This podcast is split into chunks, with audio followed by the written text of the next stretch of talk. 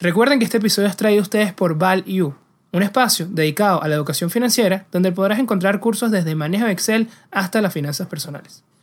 Todo esto en su página web wwwmyval ucom Y nuestro invitado el día de hoy es Juan Pablo dos Santos, que desde hace dos años se ha convertido en un verdadero ejemplo de superación para todos, luego de superar un terrible accidente donde perdió sus dos piernas. Pero esto no lo ha detenido para seguir emprendiendo y afrontar nuevos retos como deportista, donde su alto rendimiento le ha conseguido patrocinios con importantes empresas dentro del sector como Harbinger Sport, y modelo, siendo finalista en el Mr. Supranational Venezuela 2021. Además de ser conferencista y motivador, y liderar su propia fundación donde se recolectan fondos para ayudar a personas amputadas a caminar nuevamente. Bienvenidos a un nuevo episodio de Networking Ideas donde los buenos conocimientos se conectan. Bueno, vaya, vaya, qué sorpresa, qué invitado tenemos para el día de hoy. Un amigo de la casa, Juan. Bienvenido al programa.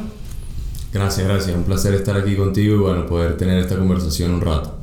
Sí, porque bueno, eh, últimamente te has vuelto una persona bastante demandada, Juan. Entonces conseguir este tiempo contigo, de verdad que lo valoro muchísimo y ha sido una lección de vida eh, para todos los, que, los que te siguen, o sea, no solo los que te conocemos desde antes, porque tengo que decirlo, yo tuve la oportunidad de conocer a Juan eh, desde mucho antes del accidente. Fuiste mi primer atleta en el gimnasio cuando trabajaba de entrenador y ya tenías esas, digamos, esos hábitos, esos... esos eh, motivación, no sé cómo decirlo, como esos valores de, querer mejorar siempre, por lo menos en el gimnasio, echando broma.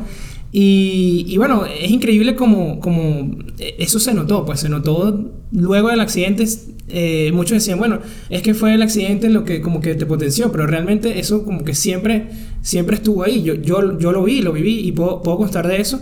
Y, y de verdad que por esa misma razón, siento que, que, estés aquí y compartas esa historia y todo lo que has aprendido, eh, bueno, estos dos años que te ha tocado eh, eh, prácticamente reinventar, reinventarte de nuevo, es algo increíble y estoy seguro que todos los que nos están escuchando van a disfrutar. Entonces, bueno, antes de que me siga extendiendo, vamos directo con, con las preguntas. Creo que lo primero que todos queremos saber es, bueno, pasa este trágico accidente, de verdad que, bueno, ya todos sabemos lo que pasó, cómo pasó, pero no sabemos qué fue lo primero que, te vino a tu cabeza, ¿no? Cuando te enteraste de la noticia, bueno, al saber que te, tenían que amputar ambas piernas, o sea, ¿qué fue lo primero eh, que estabas pensando? ¿Cómo reaccionaste?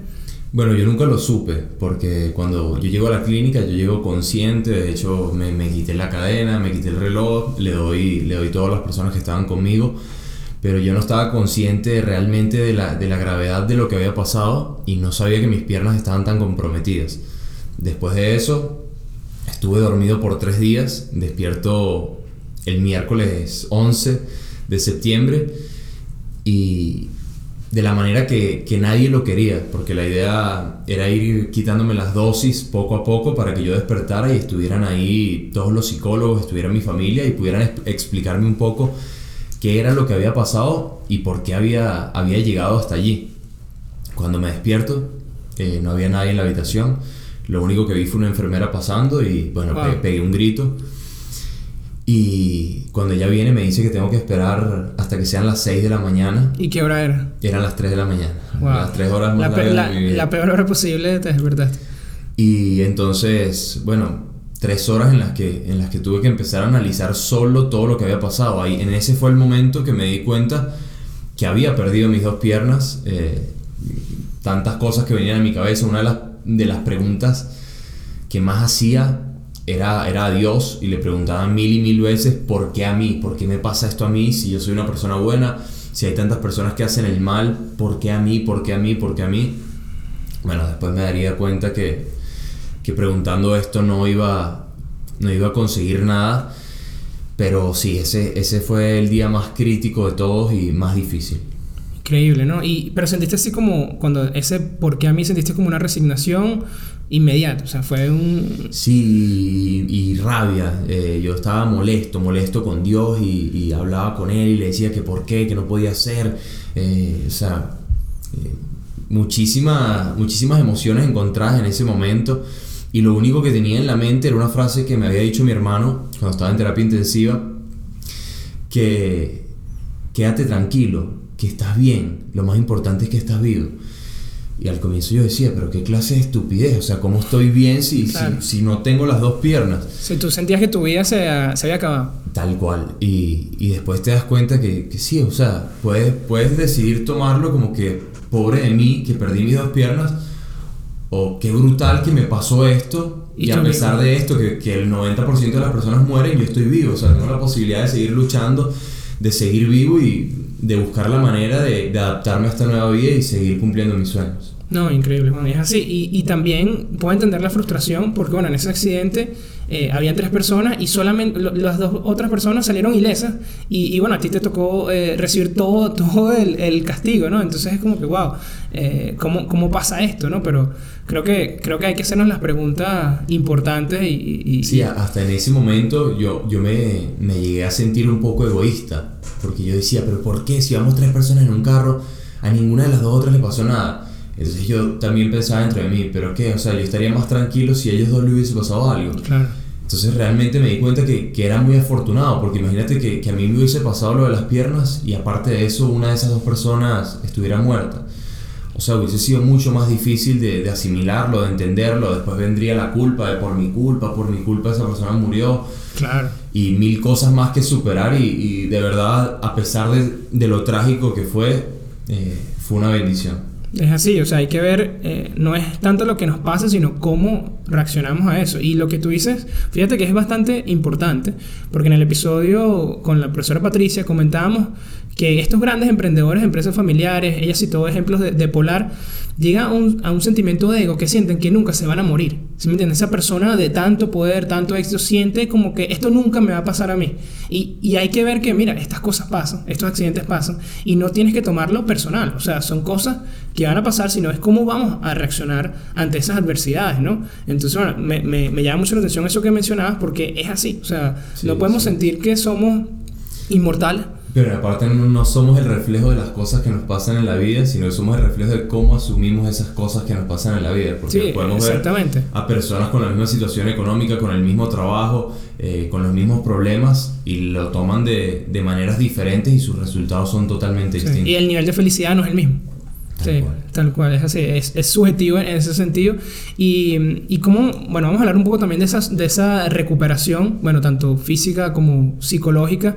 Eh, ¿Qué sientes que fue lo que más te ayudó cuando, bueno, ya asimilaste lo que te estaba pasando? Ya sentías que, bueno, tengo que, tengo que recuperarme, tengo que salir de esto, así como me estás diciendo, porque, bueno, obviamente viendo hacia atrás de todo lo que has recorrido, ahorita se ve fácil, no, bueno, me recuperé, pero Sí. estando ahí no lo es. No, eh, muchas personas me, me dicen eso y sobre todo me preguntan sobre la ayuda psicológica. Bueno, no sé si, si recuerdas, pero fue la psicóloga el primer día y yo hablé con ella eh, unas dos horas. Fue el segundo día y volví a hablar las mismas dos horas con ella.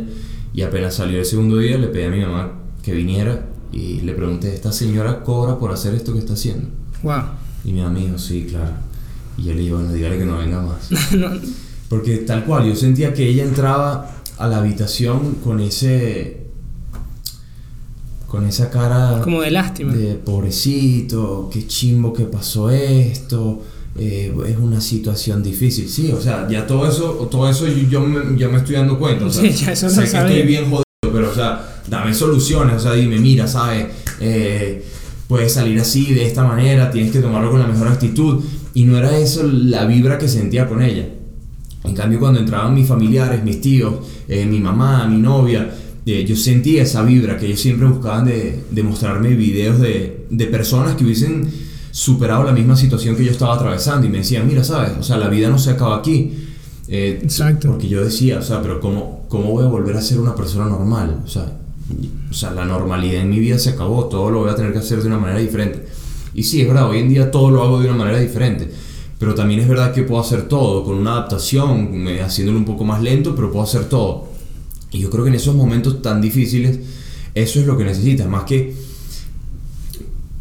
más que un profesional, que eh, ese apoyo familiar, ese, esa conexión que tú tienes con todas las personas que te rodean es muy importante y cuando recibes tanto apoyo te hace sentir increíble. Claro, y inclusive, bueno, no sé, aquí me animo a preguntarte, hay cosas que antes no podías hacer que, que ahora haces.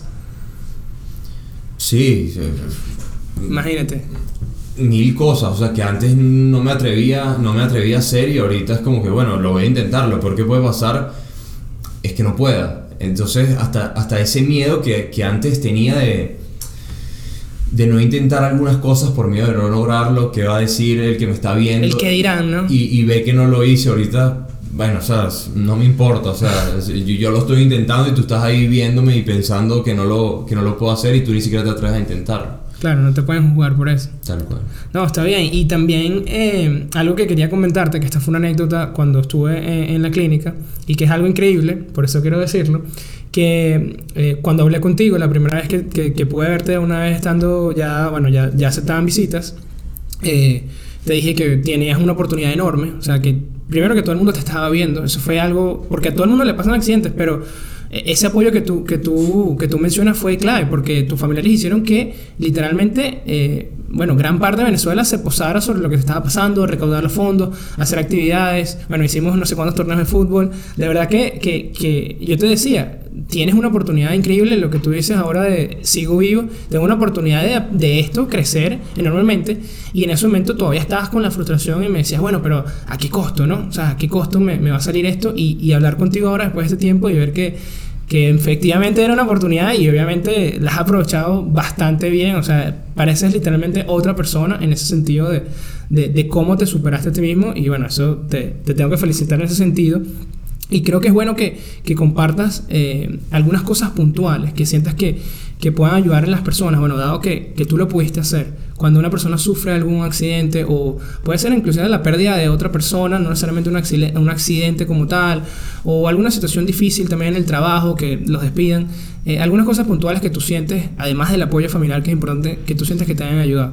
No, para mí el factor que, que más ayuda en esto es la actitud. O sea, tenemos que, que, estar conscientes que la actitud es una decisión. O sea, nosotros tenemos okay. que decidir vivir con una buena actitud y es algo que se trabaja, como ir al gimnasio y cada vez que tienes un problema ponerte a pensar con qué actitud yo voy a asumir esto y, y entender que en la vida todos vamos a tener dramas, bien sea la, la ruptura de una relación, la muerte de un familiar, una enfermedad grave o hasta perder el trabajo, pero si aprendemos a superar estas estas, estos dramas con una buena actitud son mucho más fáciles de resolver porque esto, esto es lo que hace que, que la vida sea buena o que la vida en realidad sea una mierda. Cuando nosotros vamos con, con una mala actitud ante todo lo que nos pasa, siempre la vida es una mierda. Entonces tenemos que trabajarlo y decidir afrontar esas cosas con la mejor actitud. Yo desde desde el primer momento me puse dos situaciones. Yo tenía la posibilidad de ser Juan Pablo, el pobrecito que había sufrido un accidente y había perdido sus dos piernas y, que todo el mundo lo viera como que, bueno, qué chimbo, pobrecito, eh, bueno, ahora vamos a ayudarlo. O, o, ser el Juan Pablo que, que decidiera salir adelante, aceptar esa ayuda que le estaban dando en el momento, pero decir, ok, agarro esta ayuda, pero quiero ser independiente. Inspirar o sea, a los demás también. Quiero, quiero, quiero poder motivar a otros que están pasando por lo mismo que yo y digan, bueno, o sea, él, él, pudo salir. Como en ese momento yo veía los videos de otras personas, eh, Paola Antonini, eh, David Morana, y yo los veía y decía, o sea, sí se puede, se puede salir adelante. Y bueno, gracias a Dios creo que, que he logrado llevar ese mensaje y, y, ha sido muy bien recibido por mis redes sociales y bueno, siempre estoy muy agradecido con todas las personas que me ven y que me apoyan por, por esa vida. No, de verdad que sí. Y es, justamente te iba a preguntar eso, ¿cómo que entra un factor importante que es la motivación, ¿no? que está muy eh, unido con la actitud? ¿Cómo tú te motivas? Ya nos diste un adelanto que es, también ver videos es parte de esa motivación, pero ¿hay alguna otra cosa que, que tú utilizas especialmente cuando tienes que afrontar algún reto o de repente tienes eh, algún trabajo importante que hacer? ¿Hay algo que haces que, que, te ayuda a motivarte? Bueno, esto te va a sonar un poco raro porque okay. lees mi descripción y dice motivador, pero a mí me parece que ahorita hay, hay, un problema con la motivación, que las personas quieren estar motivadas todos los días. Y yo creo que es imposible estar motivado todos los días. Esa es la mayor estupidez que te van a poder decir en tu vida. Porque si tú esperas a, a ir a trabajar solo los días que estás motivado, no vas a, vas a faltar la mitad, la mitad del año, vas a faltar el trabajo. Entonces, cuando, cuando la motivación no está, que hay muchos días que no va a estar, porque no todos los días nos levantamos con el mismo humor, no todos los días nos levantamos pensando en nuestros sueños y que tenemos que hacer algo por cumplirlos, es donde tiene que estar la disciplina. Y si nosotros no logramos ser disciplinados y comprometernos con, con nuestros propósitos no vamos a lograr nada aunque veamos videos de motivación y escuchemos a motivadores a diario. Inclusive que nos, de, nos den los tips, o sea, los consejos para tener esos atajos, ¿no? Digamos, quiero aprender a, tocar un instrumento. Puedo ver el mejor video con el mejor profesor que me diga, mira, esos son los cinco pasos que tienes que hacer. Ajá, pero ¿y si nunca los haces? Si nunca no, y, es lo mismo. Por ejemplo, tú agarras la guitarra y lo, lo intentas una vez y ya la sueltas y la dejas ahí. O sea, si no tienes la disciplina de ponerte y ponerte y darle y darle hasta que esto salga bien nunca vas a lograr nada. Es buscar priorizar la disciplina, ¿no? Y, y hacértela fácil también, porque esto es un truco que, que hablamos en el episodio de hábitos, que era eh, facilitarnos las cosas para estar motivados justamente. O sea, priorizar la comodidad sobre justamente esa, esa actitud de, es que es lo que tú dices, es de, yo, yo sé que todos los días no voy a tener esa energía para querer ir al gimnasio. Ah, pero si el gimnasio me queda cerca de la casa. Eh, Exacto. No, y también uso mucho eso, eso sí es una técnica que tengo, que es como premiarme esos días que no... Ok.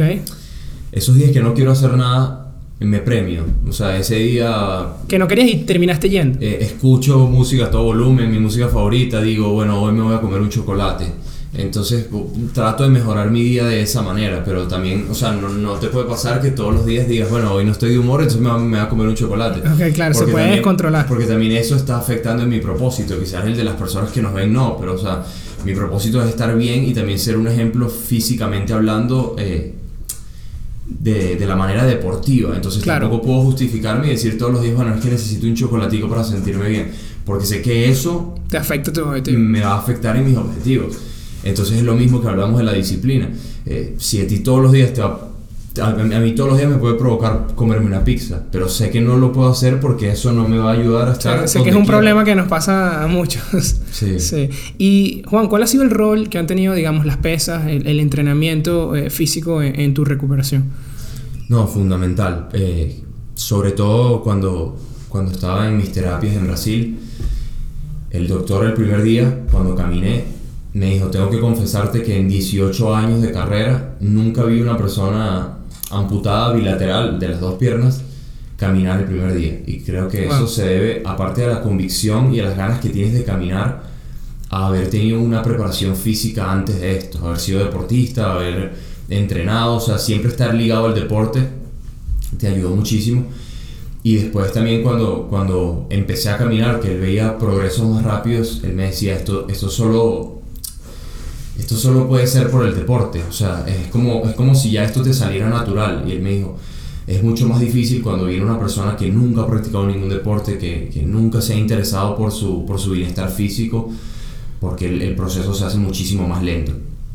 Y cuando tuve que estar ahí en, en Brasil, eh, fueron 60 días entrenando en la mañana y en la tarde, era tal cual como en el gimnasio. Es imposible tener ganas de ir al gimnasio todos los días claro. Llega a la, a la hora que tú tienes que ir, ya yo era a las 5 de la tarde, llega a las 5 de la tarde y bueno, sea como sea, tengo que ir con ganas o sin ganas, agarras tu bolso y, y, te vas. Y si no te dio, bueno, entrenas solo media hora. Pero tienes pero que vas. Claro. Y bueno, eh, así lo hice. Ir media hora es mejor que no ir, ir cero, cero minutos. Y, pero además de eso, sientes que también como que tener tu espacio de poder seguir entrenando eh, fue algo que, que, te ayudó. Luego ya no tanto la recuperación y la fisioterapia, sino de tú mismo seguir entrenando, ir a levantar pesas, que sé que es lo que te gustaba desde antes. Como tener ese espacio para poder hacer esas cosas, eh, sientes que te, te dio como que también energía para... Sí, sí, para seguir, porque también me daba cuenta o sea, uno de mis miedos era no poder hacer las cosas que me gustaban o no poder hacerlas de una manera normal. O sea, que, que, a mí me gustaría ir al gimnasio y tener que hacer un gimnasio en mi casa porque no iba a poder entrar a, a más ningún gimnasio porque no todos tienen, tienen adaptaciones para la silla de ruedas y eso era uno de mis miedos. Y me di cuenta en las pesas que, que todos los ejercicios los puedo hacer. Simplemente algunos los tengo que adaptar. Hay unos que todo el mundo hace en los bancos, yo los hago acostados en el piso. Pero todos busco la manera de hacerlos a mi manera y bueno, también guiado por el entrenador para hacerlo de una manera que no sea lesiva. Claro, claro. Y otra cosa importante que ya nos diste también un adelanto es ese manejo de la frustración con las cosas que no puedes hacer. Eh, ¿cómo, ¿Cómo es eso? Porque eh, de repente ver todavía, no sé qué tanto te afecta ver, por ejemplo, que no puedas jugar fútbol, que es algo que te apasionaba. Eh, ¿Cómo manejas esas situaciones? La verdad, lo que busco es no manejarlas. Ok. ¿En qué sentido? Yo no puedo controlar tener piernas. Entonces no me enfoco en eso. O sea, obviamente yo no, ah, no me van a crecer unas piernas. Yo ya no pienso en eso. Esta es mi realidad. eh, yo no voy a poder jugar fútbol, no pienso en eso. Si mis amigos hablan de fútbol, yo me integro a la conversación, mira que vamos a jugar fútbol, dale pues yo armo el equipo, o, o yo los acompaño, pero ya, ya, ya no me pongo a pensar, ni, ni siquiera busco comentar de, a mí sí me gustaba el fútbol, yo quisiera volver a jugar fútbol. Porque es algo que no va a pasar, o sea, esa realidad ya no está. Entonces yo trato de ni siquiera pensar en eso, o sea, no, no voy a... Trato de no ocupar mis energías en cosas que no puedo controlar. Ok. O sea, sí lo he hecho, me he puesto con mis amigos, bueno, yo me pongo en la portería y, y me quito las prótesis y trato de deportear. Pero cosas que yo pueda hacer, o sea, no me voy a preocupar como que, que, que chimba, a mí antes me encantaba correr. Sí, es algo que me gustaba, es algo que sé, amo el fútbol, pero bueno, tengo muchas maneras de seguirlo disfrutando. Por lo menos ver fútbol lo disfruto muchísimo y trato de enfocarme en esas cosas que sí puedo hacer. Esa es una tremenda lección. No, no preocuparnos, o bueno, no eh, perder energía en cosas que no podemos controlar. Y sé que es algo que, que, que nos pasa Que, muchísimo. bueno, y, y suena fácil, pero llevarlo a la práctica... eh, No, no, estoy seguro que debe ser súper complicado y claro, lo hiciste sonar demasiado fácil, pero estamos seguros eh, que no es así. Y Juan Pablo, cuéntame un poco también, porque estás trabajando en muchísimas cosas ahora, lo cual también es increíble después de todo lo que, toda esta recuperación. Eh, debido a que tienes tantas cosas, ¿en, en qué o, o cómo dirías cuáles son tus objetivos que tienes actualmente? O sea, ¿qué quieres realmente lograr? No, bueno, eh, mis, mis tres objetivos más claros eh, es seguir, seguir llegando cada vez a más personas con las redes sociales. Eh, me he dado cuenta que es una plataforma infinita. Escribir mi primer libro y, Genial. y seguir haciendo mi trabajo de conferencista. Eh, también sé que debo mejorar muchísimo. Veo mis primeras conferencias y digo, tengo que hacerlo mejor. Puedo hacerlo mejor. Eh, tengo que hacerlo mejor y, y veo otros speakers, otros conferencistas y digo, yo, yo quiero hacerlo algo parecido a esto. Bueno, sí, son, son tipos que llevan 40 años en lo mismo, pero Claro. tengo que poder hacerlo así, quiero ser mejor, quiero... Y bueno, creo que esa misma hambre es la que te va empujando a ser un poquito mejor cada día. Es así. Y me quedo con el tema de las redes sociales porque, bueno, es, es un tema tendencia. Y quería preguntarte, bueno, ¿qué es lo que más has aprendido? Eh, porque es un sector muy competitivo. Es difícil, es muy subjetivo. Es decir, a alguien le puede gustar lo que haces y a otro no. Puede odiarlo, otro puede amarlo. Entonces, ¿cómo eh, has manejado eso? ¿Qué es lo que más te ha ayudado en el sentido de, bueno, eh, que antes tú hacías y ves hacia atrás y dices, bueno, yo sí hacía esto mal y ahora lo haces de otra manera? Bueno, eh, te voy a dar este, este consejo que capaz le, le sirva también para el podcast. He aprendido a ser agradecido con mis seguidores. Ok. Eh, al comienzo yo recibía 300 comentarios y 299 eran buenos y uno era malo y respondí el malo. Ok. Porque era el que me dolía en el ego. O sea, porque no te gustó lo que hice. O sea, si estoy buscando motivar, si estoy haciendo esto. ¿Cómo no te va a gustar si lo hice yo? ¿No? Sí, ese mismo ego que, que, que eh, el, el malo es el que te pega, es el que leíste y el que te provoca responder. Y, y me, me empezaba a cuestionar, o sea, si no respondiste los 299 que te apoyaron, ¿por qué enfocas tus energías en el malo? Para que le das energía a él. O sea, está, estás dejando de leer y de responder y darle el tiempo que se merecen a las 299 personas que te apoyaron y que disfrutaron tu contenido para responder el del mal.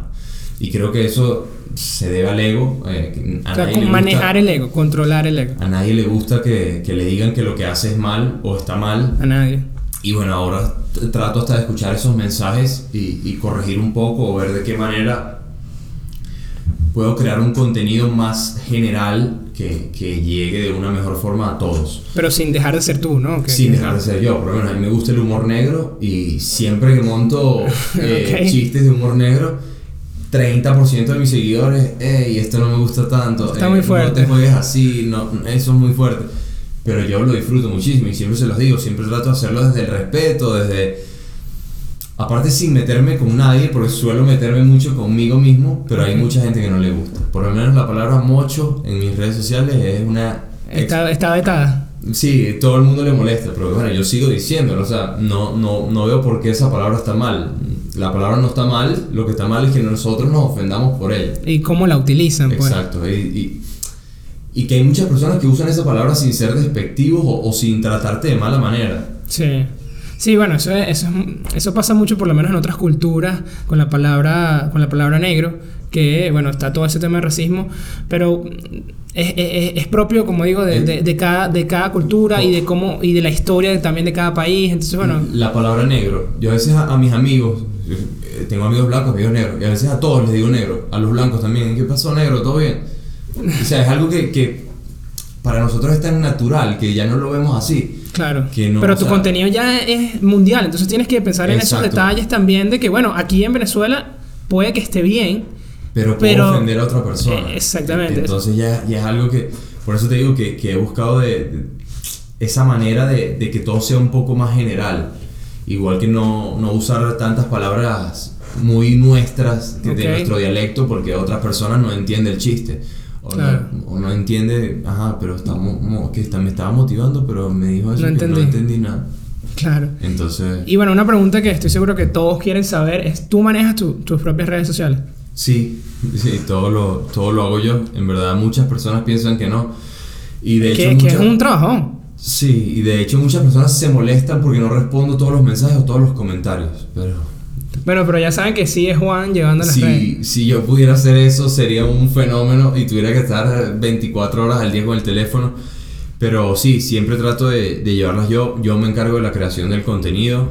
Tú Eh, haces el propio Ya saben desarrollo. que cuando es bueno soy yo y cuando es malo también soy yo. Ok, para buscar a quién criticar. Eh, pero, pero sí, eh, los, los comentarios soy yo el que los responde. eh, cuando leo el directo soy yo. eh, por eso te digo que es imposible responderlos todos porque gracias a Dios muchas personas se suman a diario. Eso es pero- un buen problema para tener, ¿viste? No Sí, puedes sí responderlos es. todos. Pero, pero bueno, siempre súper agradecido y, y tratando de interactuar con ellos por las historias, que creo que es lo que en Instagram te ayuda a ser un poco más cercano con tus seguidores. Genial. ¿Y tienes algún consejo, Juan, para las personas? Bueno, porque como hablábamos, este, este es un, eh, una oportunidad de, digamos, de, de sector económico, de negocio que está creciendo muchísimo. Cada vez vemos más empresas que utilizan las redes sociales para distribuir sus productos, vender algún servicio. Prácticamente una empresa que no esté en Instagram, no esté en otra red social, la gente no le compra, ¿no? Entonces, bueno, cada vez vamos a ver más capitales yendo hacia allá y cada vez vemos más personas que, bueno, quieren también eh, monetizar, aprovechar esta, esta situación, no solo el punto de vista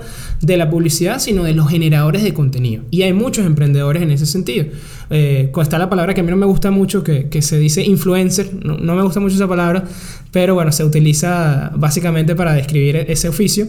¿Y qué le dirías tú a esas personas, bueno, que, que quieren enfocarse en eso, quieren emprender eh, en ese sector? ¿Qué le dirías eh, con lo que has aprendido? Que quieren invertir. No, en- que quieren ser influencers.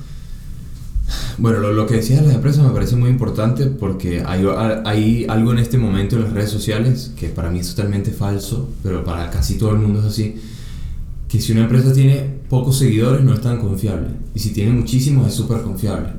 Y en verdad al final no sabes de dónde salieron esos exacto, los seguidores. pueden haber comprado. Eh, Exacto, tal Pero cual. ajá, pero ya va, ojo. Si una empresa, tú quieres comprar algún servicio y la buscas en Instagram y no está, ¿confías en esa empresa? No, no, no, es un fantasma. Exacto, tiene que al menos estar. Y, y igual que cómo llevan la página, porque hay páginas que tienen muchos seguidores y suben una foto al mes y tú dices, pero También. Te hace Entonces, desconfiar. es como raro. Y creo que lo más importante cuando una persona quiere comenzar a, a crear contenido, quiere comenzar en las redes sociales, primero que entiendan que nunca lo que ellos hagan le va a gustar a todo el mundo. Creo que es imposible Lo que veníamos hablando. hacer algo que le guste a todo el mundo. Siempre van a ser personas, siempre van a haber personas que te van a criticar y al comienzo más. Eh, al comienzo muchas personas me decían que, que si yo creía que iba a vivir de eso, que si yo en verdad creía que, que enfocar tanto tiempo en las redes sociales me iba a servir de algo. Y a medida que vas evolucionando, que vas creciendo, te das cuenta como todas esas personas que te decían loco, te apoyan. Bueno, así mismo en la vida, en los trabajos y en todas las cosas que queremos emprender. Después esas personas se van sumando y te empiezan a apoyar. porque Lo- se- los haters, se primero, dan, después. se dan cuenta que, que tu trabajo ha tenido resultados. Pero creo que lo más importante es que seas tú mismo. Ok. Eh, yo al comienzo, la verdad, cuando comencé a crear contenido, siempre me gustó hacer muchas cosas. Eh, videos motivacionales, moti- eh, videos motivacionales, eh, videos sobre mi vida y mi día a día y también cosas de humor. Y siempre buscaba copiarlas al comienzo porque pensaba que Eso es muy honesto de tu parte que, que, que- que lo admitas. que si, que si copiaba las cosas que hacían otros y les daban resultados, a mí también me iba a dar resultados.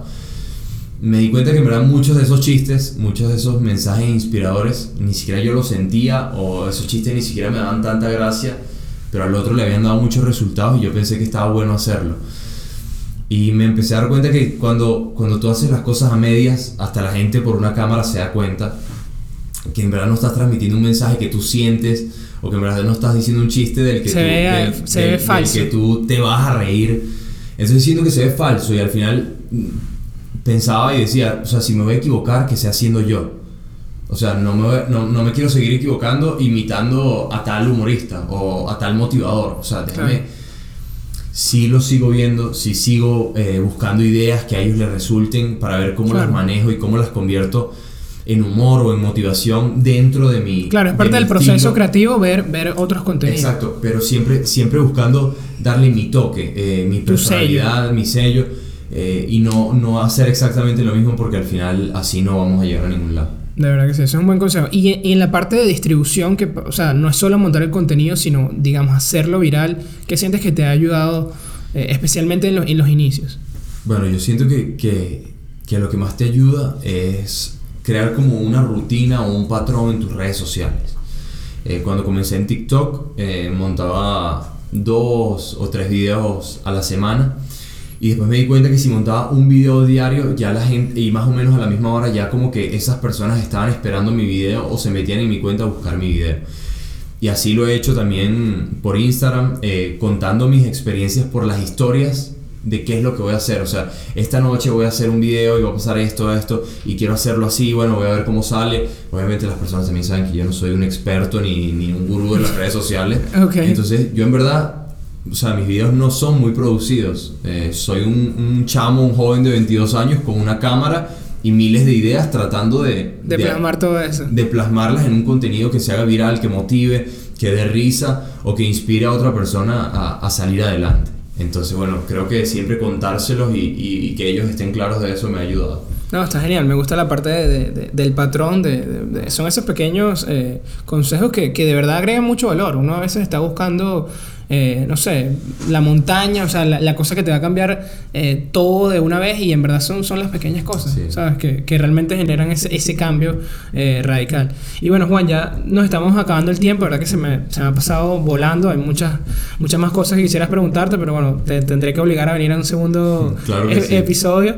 Pero bueno, antes que, que, que terminemos el episodio de hoy, sí quisiera que digas algunas reflexiones, algunos consejos, aunque ya hemos conversado un poco, pero eh, especialmente para esas personas que están escuchando y, de repente están justamente atravesando por un mal momento y, y quieran justamente escucharse, escucharte ahorita para motivarse. ¿Qué, qué les dirías a esas personas? No, yo creo que el consejo más positivo que puedo dar así en general eh, es que luchen por sus sueños, que en verdad hagan lo que quieren hacer y vayan una y dos y tres veces y es matemática simple, mientras más veces vayas, más posibilidades vas a tener de, de lograr ese objetivo que tienes y que bueno, que si llega el final de la vida, prefiero que me llamen fracasado que frustrado. Eh, lo intenté mil veces y fracasé, bueno, sí, perfecto, pero me cansé de intentarlo y bueno, me tocó morir, me entregué un cuerpo que no se guardó nada, una mente que lo dio todo por lograr sus sueños. Y bueno, así decido vivir mi vida y, y así decido luchar por cada una de las cosas que me propongo. Eso está bueno. Me recordó una frase que creo que era un inventor, no sé si era Bell, Graham Bell, que él cuando él hizo la bombilla, pero se equivocaba mucho, tenía muchos inventos fallidos. Y cuando le decían, no, es que te volviste a equivocar, y él decía, no, descubrí otra manera de que no sirve. ¿Sí me entiendes? O sea, esta manera no sirve, ya voy a buscar la manera que sí sirve. Así es. Entonces, bueno, es momento de pasar al dato de la semana. Y el dato de la semana es, ¿sabías que las medallas de los Juegos Olímpicos y Paralímpicos de Tokio 2020 se hicieron a través de materiales reciclados? Sí, gracias a la donación de miles de japoneses y residentes de dispositivos electrónicos fuera de uso, como teléfonos, tablets y computadoras, se logró recolectar 32 kilogramos de oro, 3.492 kilogramos de plata y cerca de 2.200 kilogramos de bronce, para producir las 5.000 medallas de ambos eventos. Bueno, Juan, eh, de verdad que como te dije al principio, es un honor para mí eh, ver todo lo que has crecido y que compartas eh, todo lo que has aprendido con nosotros el día de hoy. Estoy seguro que eh, las personas van a encontrar demasiado valor en tus palabras, en tus lecciones y agradecido nuevamente por simplemente compartir con nosotros el día de hoy. Pero antes de que te vayas, para que todos los que nos escuchan y de repente todavía no te conocen, aunque debe ser raro, yo estoy seguro que sí, pero bueno, aquellos que todavía no te conocen, ¿dónde te pueden conseguir? En mis redes sociales estoy como Juan Pablo 2 en números santos. Genial. En, en todas las redes sociales. Sí, sí, en todas. Genial. Bueno, ya saben que viene por ahí el libro también y eh, hablamos mucho también no solamente del emprendimiento, sino de el crecimiento, ¿no? Y si estás atravesando eh, un momento de crecimiento, de finanzas, si necesitas ayuda, recuerda que tenemos los cursos de finanzas personales y de finanzas para emprendedores disponibles a tu ritmo. No se olviden de esos cursos, chequen el ojo y bueno, eh, también me pueden seguir a mí en mis redes sociales, arroba ramosxs en Twitter. Y bueno, eso ha sido todo por el episodio del día de hoy, Juan. Gracias. Hasta la próxima semana. Ya saben, si están viendo desde YouTube, no olviden darle like a este episodio y suscribirse a nuestro canal. Hasta la próxima semana.